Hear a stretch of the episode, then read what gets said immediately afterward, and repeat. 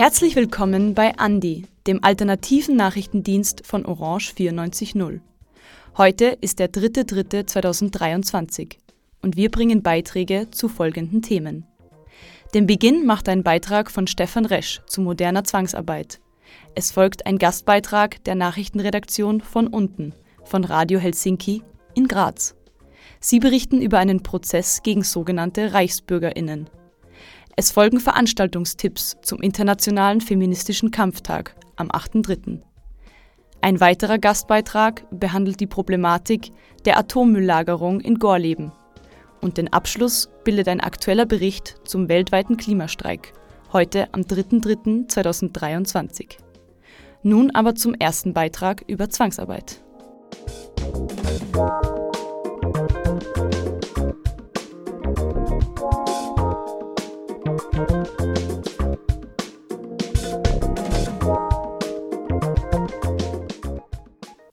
Bunten Warenparadiese Europas sind voll mit allen möglichen Gütern, die um die halbe Welt verschifft worden sind, produziert in Bangladesch oder China und verkauft in Europa und Amerika.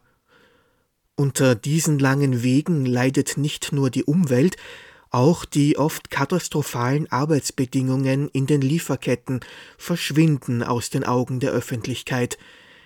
So landen noch immer Waren in unseren Geschäften, die in Zwangsarbeit hergestellt wurden.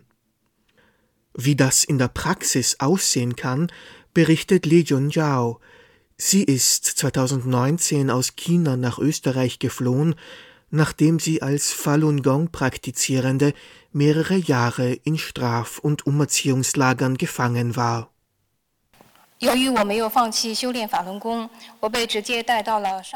Da ich das Praktizieren von Falun Gong nicht aufgab, wurde ich ohne jegliche Rechtsgrundlage direkt in das Shanghai Frauenarbeitslager gebracht. Eine lange Zeit wusste meine Familie gar nicht, wo ich mich befand, und die Polizisten teilten es ihnen auch nicht mit.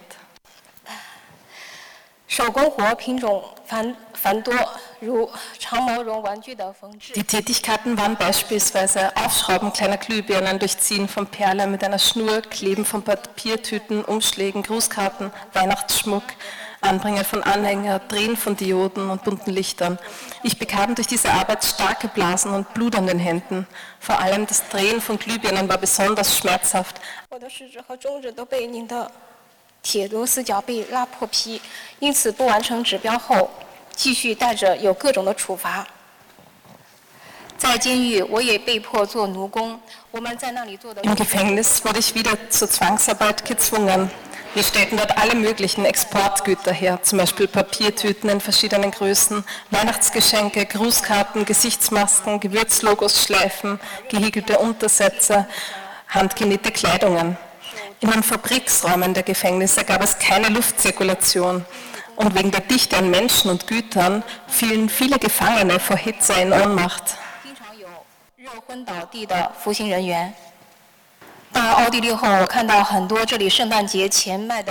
Seit ich in Österreich angekommen bin, habe ich viele der bunten Lichter und kleinen Geschenke gesehen, die vor Weihnachten verkauft werden und den Produkten entsprechen, die ich in der Zwangsarbeit hergestellt habe. Jedes Mal, wenn ich sehe, werde ich an den Schmerz erinnert, den ich während meiner Gefangenschaft empfand.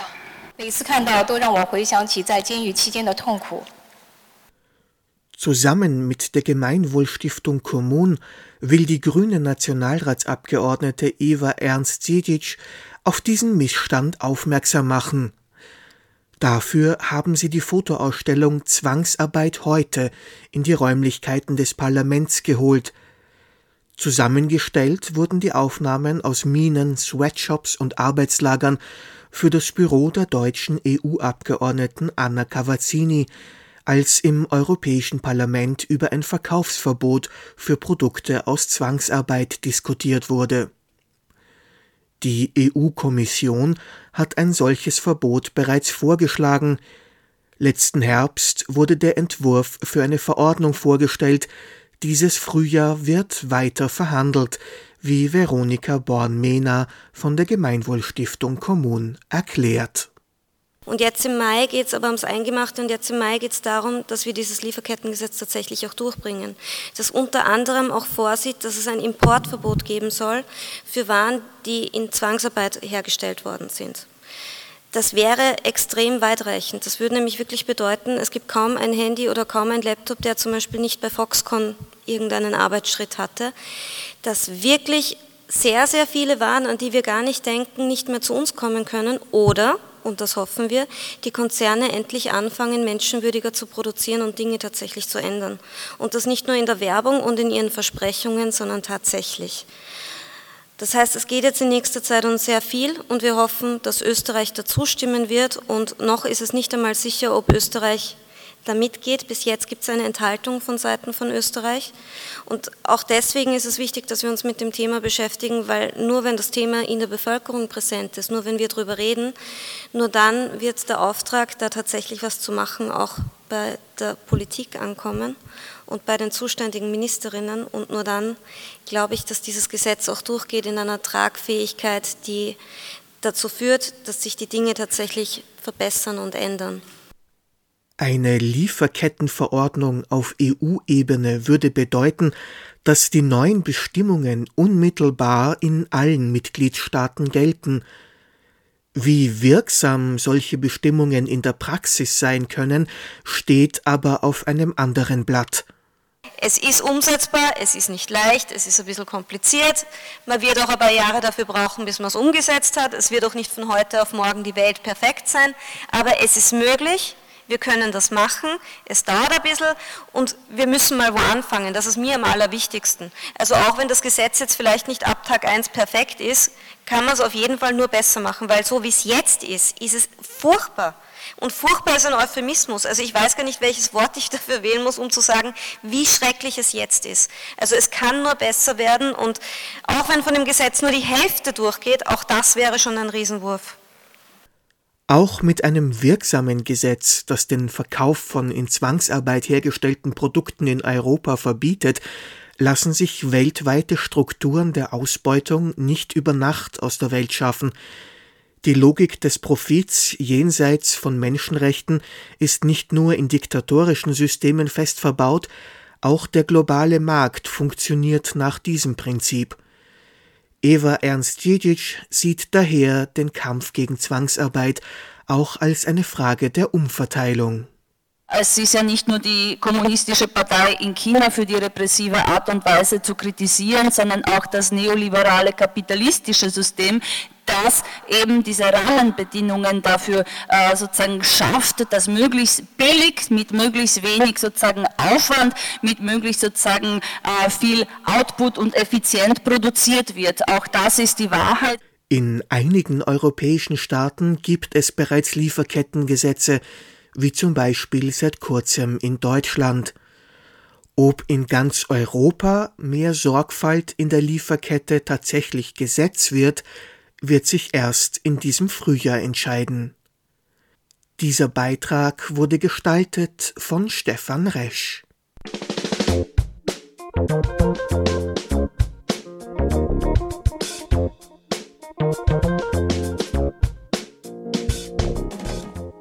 Der Stadt Österreich eine GmbH, eine Präsidentin auf Lebenszeit, Fantasieprozess im Strafgericht Graz, was sich wie die Skizze eines schlechten Filmplots anhört, waren Auszüge aus dem Drehbuch für den geplanten Umsturz durch die Reichsbürgerinnenbewegung Staatenbund Österreich. Radio Helsinki und Prozessreport haben kürzlich einen Gerichtsprozess beobachtet, bei dem ein ehemaliges Mitglied dieser Bewegung auf der Anklagebank saß. Sehr lange konnten VertreterInnen dieser inhomogenen Szene weitgehend unter dem Radar von Exekutive und Verfassungsschutz agieren, auch weil sie wegen ihrer verschrobenen Weltansichten nicht für voll genommen wurden. Doch in den letzten Jahren haben sich die ReichsbürgerInnen als rechtsoffenes bis rechtsextremes Milieu mit militanten Ausläufern geoutet. Letzteres ist auch bei der Bewegung Staatenbund Österreich der Fall. Die staatsfeindliche Verbindung erkennt die Existenz der Republik Österreich nicht an und bezeichnet sie als Firma.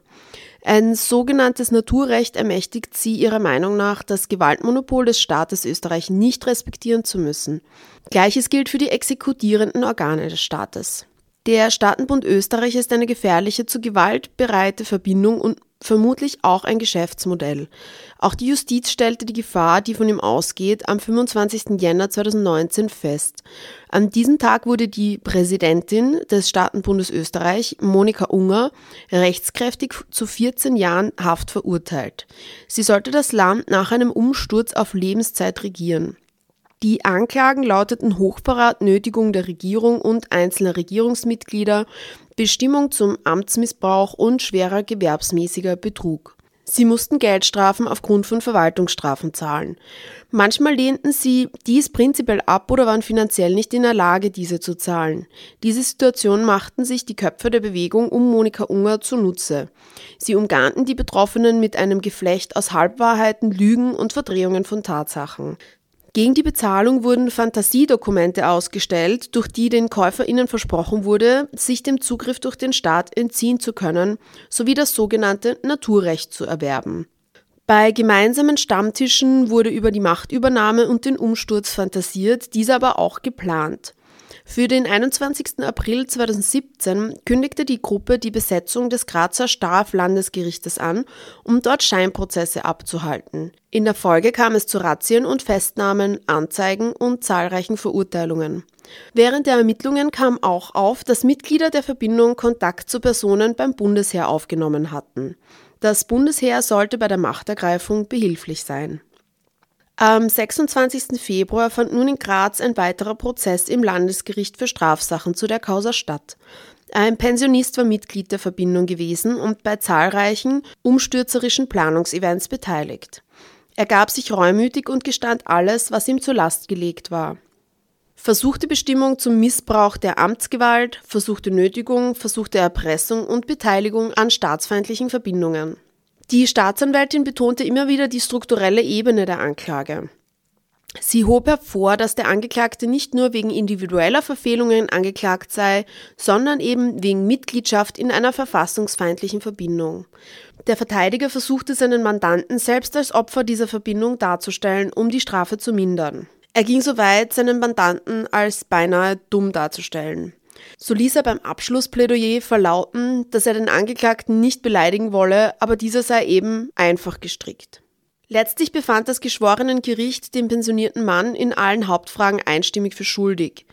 Er wurde nicht rechtskräftig zu zwölf Monaten bedingter Haft verurteilt.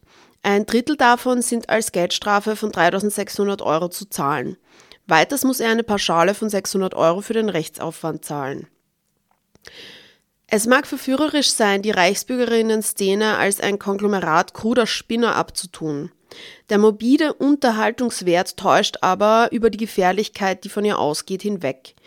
Die Ideologien, die von ihr verbreitet werden, sind oft mindestens anschlussfähig für rechtsextremes Gedankengut.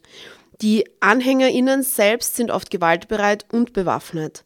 So wurden erst im Dezember 2022 Mitglieder der sogenannten Patriotischen Union in Deutschland festgenommen. Sie sollen einen Sturm auf den Bundestag geplant haben. Die Umsturzfantasien in diesem Umfeld können zu handfesten Plänen ausreifen und die Zivilgesellschaft und öffentliche Ordnung gefährden.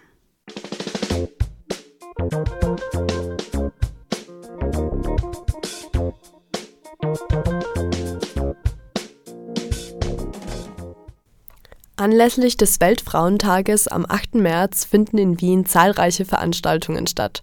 Ab 12 Uhr lädt das iranische Kulturhaus in Zwuk in der Währinger Straße. Neben zahlreichen Performances und Filmen werden auch aktuelle Videoarbeiten über die Situation im Iran präsentiert. Den Abschluss bildet ein orientalisches Folkkonzert mit Jazz und Pop.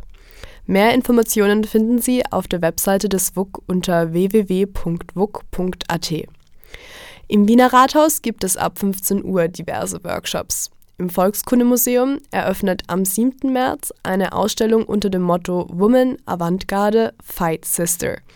Die Ausstellung ist ein Projekt von Frauen, über Frauen, für Frauen, geschaffen von Frauen, die Krieg erlebt haben und wird mit Unterstützung der ukrainischen Botschaft in Österreich durchgeführt.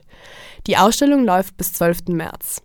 Mehr darüber können Sie unter www.volkskundemuseum.at nachlesen. Das Haus der Geschichte Österreich lädt am 8.3. alle dazu ein, das Museum mit freiem Eintritt zu besuchen. Auch die jährliche Kundgebung von Take Back the Streets findet am Abend des 8. März wieder statt. Treffpunkt ist um 17 Uhr am Wiener Ippenplatz. Informationen dazu und zu vielen weiteren Veranstaltungen rund um den Frauentag sind auf der Webseite www.8merz.at zu finden. Zuständig für die Veranstaltungstipps waren Clara Brunsteiner und Maria Wallner.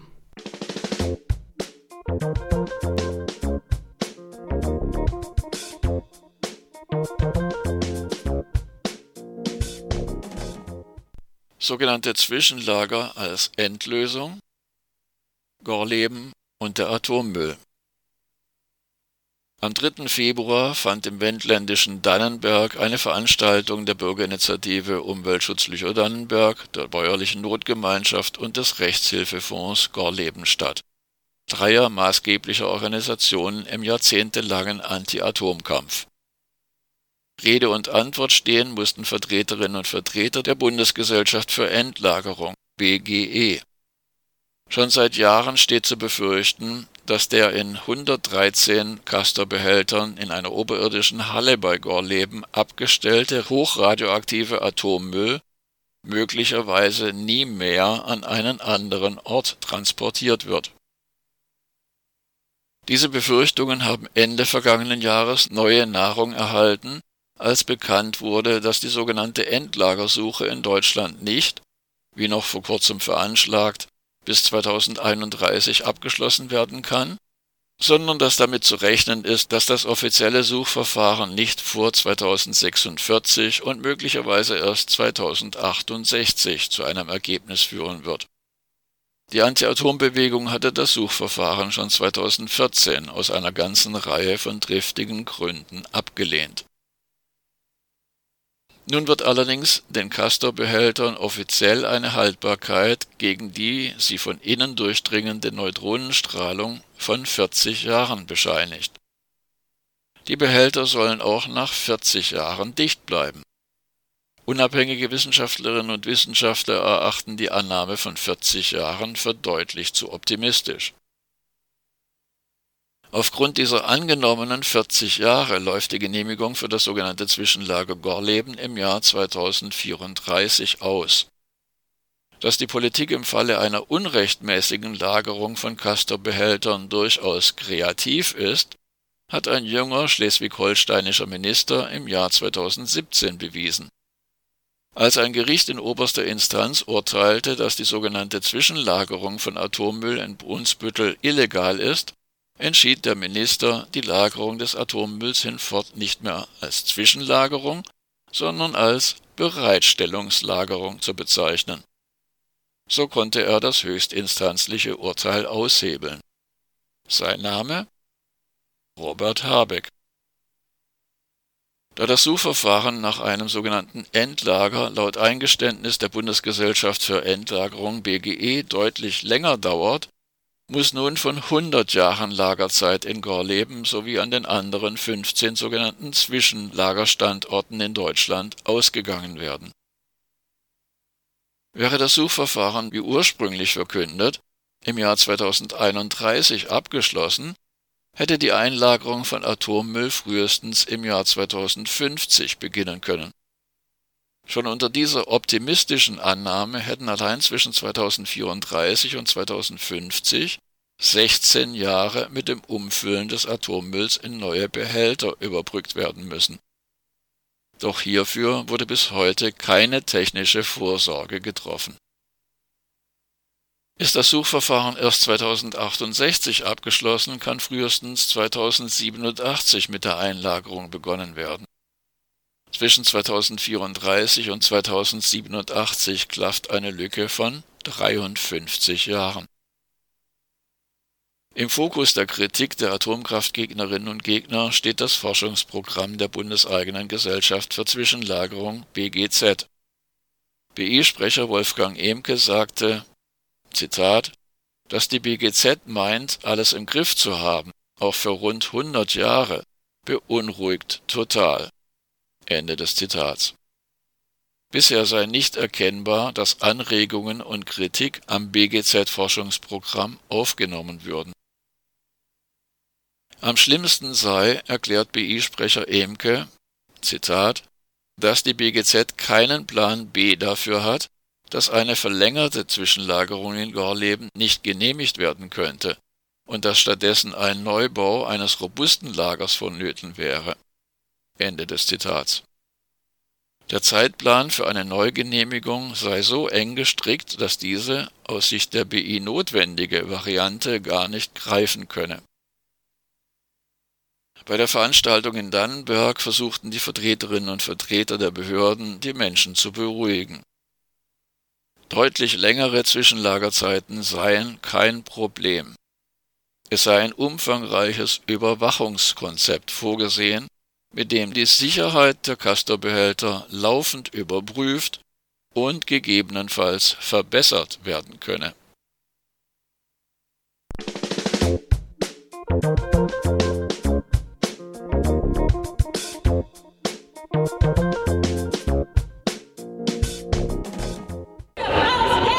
Ein Klimaschutzgesetz! Ein Klimaschutzgesetz! Im Westen. Ein Klimaschutzgesetz! Klimaaktivistinnen werden oft als die Blockierer bezeichnet, aber wir sind heute da, um gegen die richtigen Klimablockierer zu kämpfen. Wir halten die Politik, die seit Jahren Klimapolitik, eigentlich seit Jahrzehnten verzögert auf. Wir werden zeigen, dass es anders geht und wir werden Ihnen heute laut entgegenschreien, da Herrst, warum macht ihr nix?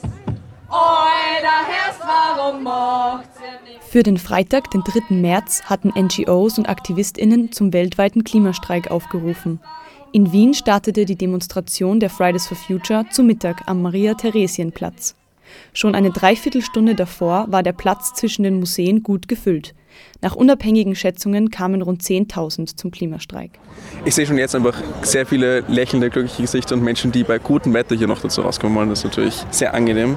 Aber es geht uns nicht ums gute Wetter, es geht um die polit äh, politische Forderung, um unsere Zukunft. Es ist ja doch ein ernstes Thema.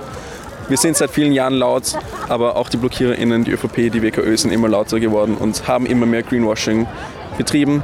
Und wir haben immer noch keine Klimaziele seit bald 800 Tagen. Und das muss sich ändern, dafür sind wir hier gemeinsam laut.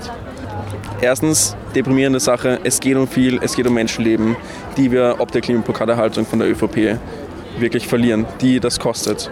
Aber ich habe auch Hoffnung, weil ich weiß, dass sie, es technisch möglich ist. Die Wissenschaft sagt uns das und dafür kämpfe ich, dafür stehe ich ein. Wir haben so viel zu gewinnen und dafür sind wir hier gemeinsam laut. Trotz der guten Stimmung war auch einiges an Frustration zu spüren. Auch beim mittlerweile zwölften weltweiten Klimastreik fühlen sich die jungen AktivistInnen von der Politik nicht gehört. Die Botschaften, die transportiert werden, das müsste eigentlich mittlerweile jeder wissen, um was es geht und was gefordert wird und was es braucht. Und ja, es ist einfach dann frustrierend und traurig, dass wir immer wieder zurückkommen, aber es ist schön, dass so viele Leute da sind. Man fragt sich ja, ist das jetzt so die richtige Form von Protest, weil man eben einfach nicht gehört wird und ich weiß nicht, wie viele Klimastreiks es jetzt mittlerweile schon gegeben hat. Und es scheint einfach nicht anzukommen oder es scheint sie nichts zu tun. An Ideen, wie dem Klimawandel begegnet werden könnte, mangelt es den Demonstrierenden nicht. Jutta zählt am Klimastreik aus dem Handgelenk Maßnahmen auf, die die Politik sofort umsetzen könnte. Es sind, gibt Alternativen, man muss sie nur ergreifen. Und da hakt es einfach noch wahnsinnig oft.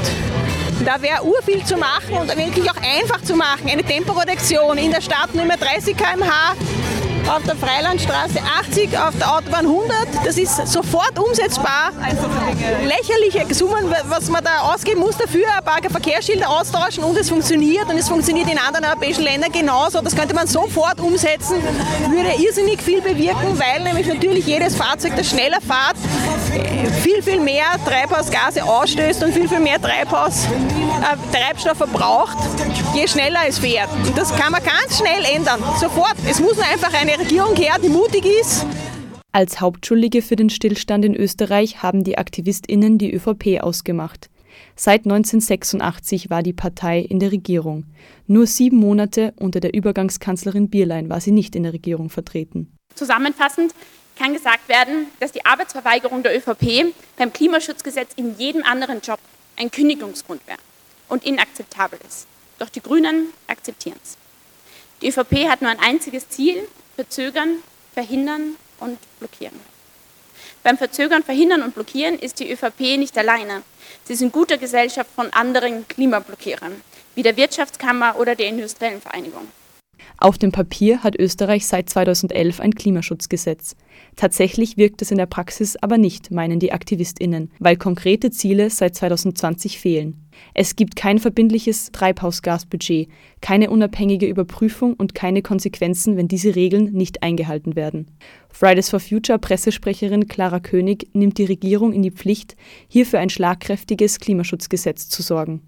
Doch stattdessen blockiert in Österreich die ÖVP die Vereinbarung von Klimazielen seit 800 Tagen. 800 Tage. Das Klimaschutzgesetz ist so unwirksam, dass uns keine lebenswerte Zukunft garantiert werden kann damit. Wir klagen den Staat, weil es nicht der richtige Weg sein kann, einfach nur zuzusehen, wenn Klimaschutzblockierer wie die ÖVP und Co. immer noch nicht einlenken, um uns Kinder und Jugendliche eine lebenswerte Zukunft zu garantieren. Und eigentlich ist unsere Klage ein Weckruf an die Politik, denn es ist eigentlich eine Katastrophe, dass wir das machen müssen. Es ist kein Spiel, wo es egal ist, ob wir gewinnen oder verlieren. Die Klimakrise ist nicht mehr nur ein dystopisch anmutendes Zukunftsbild. Für viele ist sie längst schon grauenhafte Realität. Wenn die Rechte einer ganzen Generation verletzt werden, dann gehen wir alle gemeinsam sowohl vor Gericht als auch auf die Straße. Für uns ist klar, wenn die Krisen kommen, gehen wir nicht nach Hause, sondern wir gehen raus auf die Straßen und wir klagen und streiken, bis ihr handelt. Nur auf die Straße zu gehen, ist den jungen Aktivistinnen mittlerweile zu wenig. Ein weiteres Instrument ist die Klimaklage, die zwölf Kinder aus ganz Österreich beim Verfassungsgerichtshof eingebracht haben. Sie sehen ihr Recht auf die Wahrung ihrer Interessen gefährdet. Ihre Generation müsste wegen der heute unterlassenen Maßnahmen in Zukunft schwere Nachteile in Kauf nehmen. Zusammenfassend lässt sich also sagen, wir Kinder und Jugendliche gehen seit Jahren demonstrieren, aber niemand hört uns zu. Jetzt reichen wir eine Klage vor dem Verfassungsgerichtshof ein, weil das Klimaschutzgesetz unsere verfassungsrechtlich verankerten Kinderrechte nicht schützt, sondern, sondern dazu beiträgt, dass die Entscheidungsträgerinnen weiter effektiven Klimaschutz blockieren. Aber die Klage ist nur ein Weg von vielen. Deswegen ziehen wir zwölf Kinder für die ganze Generation vor den Verfassungsgerichtshof. Und die ganze Generation zieht am Freitag auf die Straßen. Bei allem Frust, mit dem die KlimaaktivistInnen täglich konfrontiert sind, auf dem Klimastreik in Wien wollen alle weiterkämpfen und weiter Raum und Aufmerksamkeit einnehmen. Uh, ja, ich glaube, die Stimmung ist eigentlich ganz gut, was ich so mitgekriegt habe. Also die Leute sind froh und glücklich, dass sie die Chance haben, dass da jetzt für ein Anliegen auf die Straße gehen. Wie es mir persönlich geht, ich finde es halt schon natürlich frustrierend, dass man jetzt schon so oft, also gerade Fridays for Future so oft auf die Straße geht uh, und es immer noch zu wenig bis nichts passiert. Und man sieht es halt jetzt gerade mit diesen Klimakleber und der letzten Generation halt, ähm, wie schnell das, das dann geht, dass die einfach diffamiert und kriminalisiert werden, obwohl es jahrelang probiert worden ist auf Demonstrationen und alles, also mit dem geringsten Mittel, dass man auf das aufmerksam macht. Ja, aber ich glaube, insgesamt die Stimmung ist so, keiner lässt sich den Mut nehmen, sind alle gute Dinge und geben das, versuchen das Beste halt herauszuholen. Ja. Diesen Beitrag gestalteten Stefan Resch und Irina Wieser.